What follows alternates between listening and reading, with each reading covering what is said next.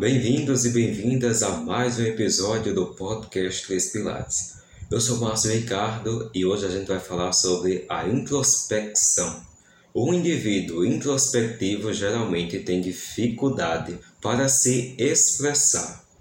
O desejo de se mostrar ao mundo com mais voracidade pode existir, mas a preocupação e a falta de jeito pode desestimular. Apesar de não ter nada de errado em ser introspectivo, o excesso de introspecção pode colocar em situações nada agradáveis. A introspecção não deve ser confundida com timidez. Uma pessoa tímida sente desconforto em situações sociais por temer o julgamento alheio. Já a pessoa introspectiva não compartilha necessariamente desse medo ela simplesmente possui a atenção voltada para seu mundo interior, podendo apresentar ou não uma fobia social. O indivíduo introspectivo é retraído, mas comunicativo. Muitas das vezes sua personalidade reservada é confundida com apatia, desinteresse ou arrogância. Porém, o silêncio e a falta de participação em atividades sociais estão mais relacionadas à dificuldade de lidar com estímulos do ambiente externo.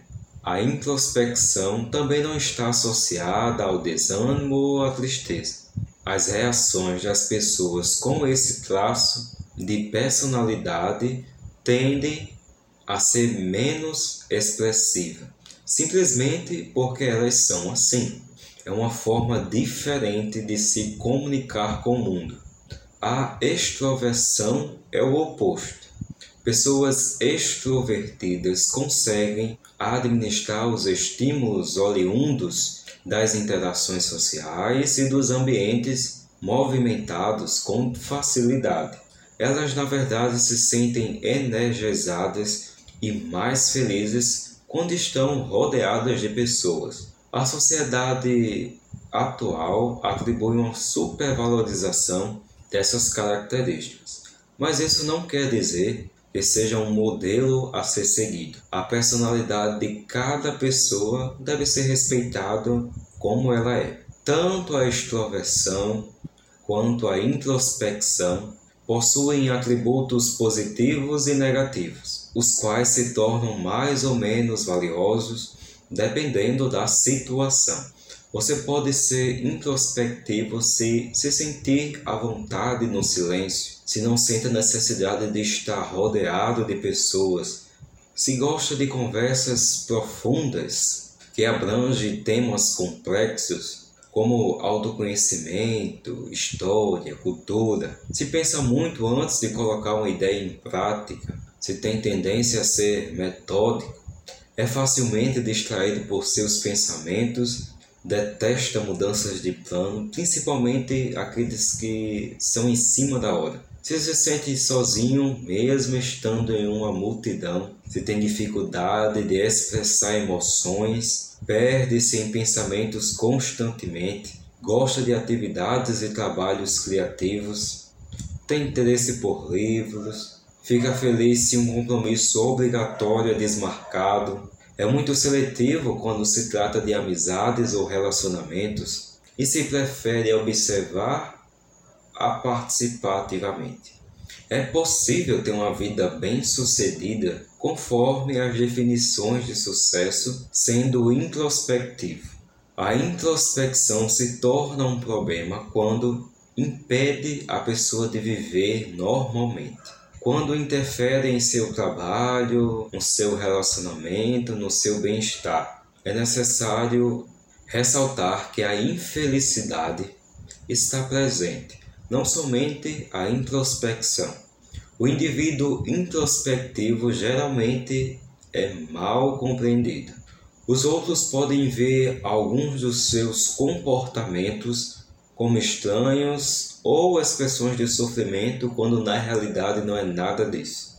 A introspecção só é um problema quando a pessoa introspectiva fica frustrada por não conseguir se expressar se comunicar, alcançar objetivos simples e se relacionar. As frustrações recorrentes podem chegar a um isolamento. Ela pode acreditar que evitar interações como um todo é vantajoso e não se esforçar mais para sair do casulo. Também pode pensar que não pode mais transformar suas aspirações profissionais ou pessoais em realidade. Portanto, por que deveria tentar? Dessa forma, parte para a autossabotagem, perdendo oportunidades e permanecendo estagnado na vida. Outro problema pode não ser a introspecção, mas a falta do conhecimento do introspectivo sobre a sua própria personalidade. Ele pode escolher a carreira profissional inadequada ou um parceiro que não tem nada a ver com ele por não saber o que é melhor para si. A ausência de conhecimento sobre quem somos pode nos levar a uma vida definida por outras pessoas ou pela sociedade. O introspectivo tem tendência natural a mergulhar em cada vez mais na sua introspecção. A solidão pode se tornar ao mesmo tempo acolhedora ou desagradável. Embora gostem de passar mais tempo em sua própria companhia do que na dos outros, podem desejar uma vida mais ativa sem saber como fazer. Logo, o excesso de introspecção pode ser prejudicial para o funcionamento da pessoa. Ela pode navegar por diferentes segmentos de sua existência de maneira inapropriada, frustrando-se e deprimindo-se a cada novo obstáculo encontrado. Quem é introspectivo e criativo, em especial, pode ter dificuldade em compartilhar o seu trabalho para o mundo. É possível suavizar esse traço de personalidade para que não se torne um empecilho em sua vida. Por isso, pratique jogar a conversa fora. Para os introspectivos, as interações sociais precisam ter um propósito. Conversas superficiais são consideradas forçadas e sem utilidade. Eles se cansam facilmente com esse tipo de interação social. Todavia, essa forma de conversa é a forma de interação mais comum. Portanto, vale a pena aprender a jogar conversa fora para manter boas relações. Comece conversando sobre o tempo, um tópico neutro na qual todas as pessoas possam interagir. Em seguida, faça um comentário sobre o ambiente que está. Se você tem dificuldade em falar sobre si mesmo, force a pessoa a falar por meio de perguntas. E não se esqueça de sempre sorrir para quebrar o gelo. Prove também as suas qualidades. Pessoas introspectivas têm muitas qualidades mesmo que elas não sejam tão fáceis de enxergar. Se você é observador, detalhista, autoconsciente, preocupado com os sentimentos alheios, criativo, entre outras qualidades comuns de introspectivos, valorize essas características e promova para o mundo. Não tenha medo de assumir as suas responsabilidades pelas suas conquistas. Outra dificuldade das pessoas introspectivas é fazer algo novo. Elas preferem estar em uma zona de conforto, onde tudo é familiar e tudo é agradável. Essa atitude, no entanto, é contraprodutiva e as impede de evoluir.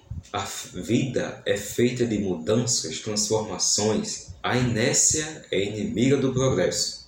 Por isso, deixe o seu crítico interior em casa e embarque em pequenas aventuras.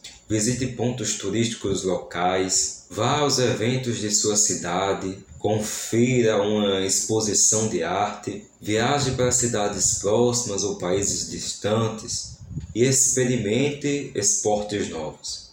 Se possível, faça uma dessas atividades sem companhia. Também é importante fazer parte de um grupo Apesar de terem aversão aos compromissos, as pessoas introspectivas precisam começar a lidar com ele. Afinal, fazem parte da vivência humana. Para ajudar nesse aspecto, faça parte de um grupo local. Pode ser por meio de voluntariado em ONGs, instituições religiosas, encontros de pessoas com o mesmo interesse ou até mesmo online.